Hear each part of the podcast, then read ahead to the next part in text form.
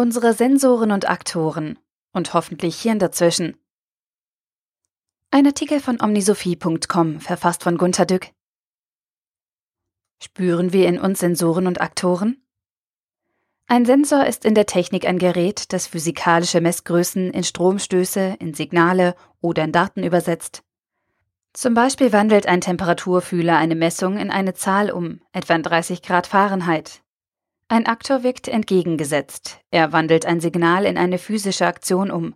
Zum Beispiel könnte er auf das Signal 30 Grad Fahrenheit mit Heizung anstellen reagieren. Ich stelle mir vieles in mir so vor. Ich spüre etwas über Sensoren und handle dann über Aktoren. Jemand beleidigt mich und sofort sehe ich ein beleidigtes Gesicht. Ganz generell reagiert mein Körper auf Empfindungen. Man sagt, dass unser Körper nie lügt. Da fliegt etwas auf uns zu, der Körper zuckt und schließt vielleicht die Augen. Jemand schreit wütend in der S-Bahn. Ich schaue weg und hoffe, dass es nichts mit mir zu tun haben möge. Jemand schreit wütend in der U-Bahn und ich bitte ihn dringend um Mäßigung. Der Chef fragt nach Freiwilligen und ich schaue aus dem Fenster.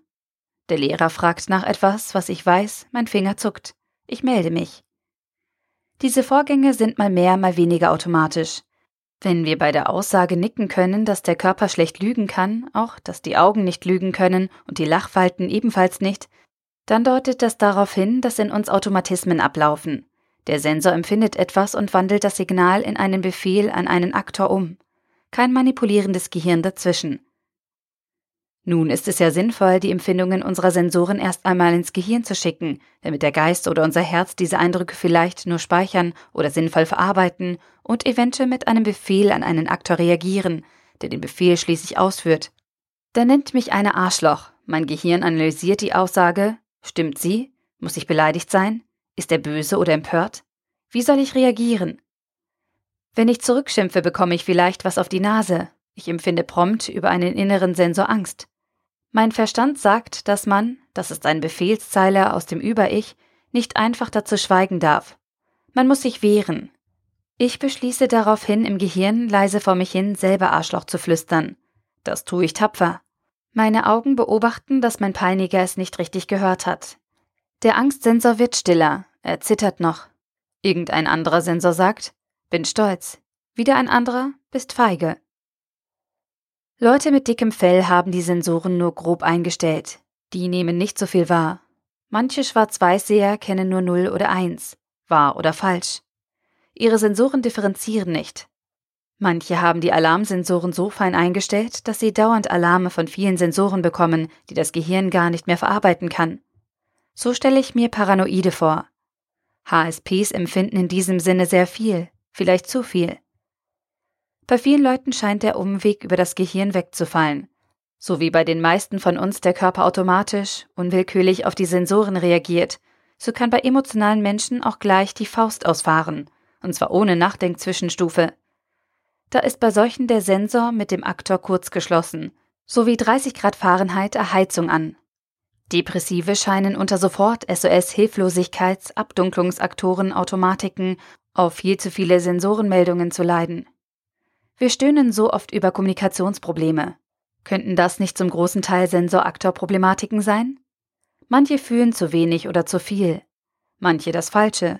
Andere haben falsche Aktorenkoppelungen. Reflexhaft unangemessene Reaktionen. Die Therapeuten versuchen offenbar, die automatische Koppelung zu unterbrechen und Sensoren wie Aktoren zu trennen. Sie fragen so, was fühlen Sie? Wie reagieren Sie, wenn Sie das fühlen? Aha, und ist das richtig? Nein, ist es nicht. Und man kann es absolut nicht ändern, solange der falsche Aktor kurzgeschlossen ist. Wir klagen dann, dass wir immer die gleichen Fehler begehen und irgendwie nicht aus der Haut können. Das ist nicht unbedingt ein sicheres Zeichen von Dummheit.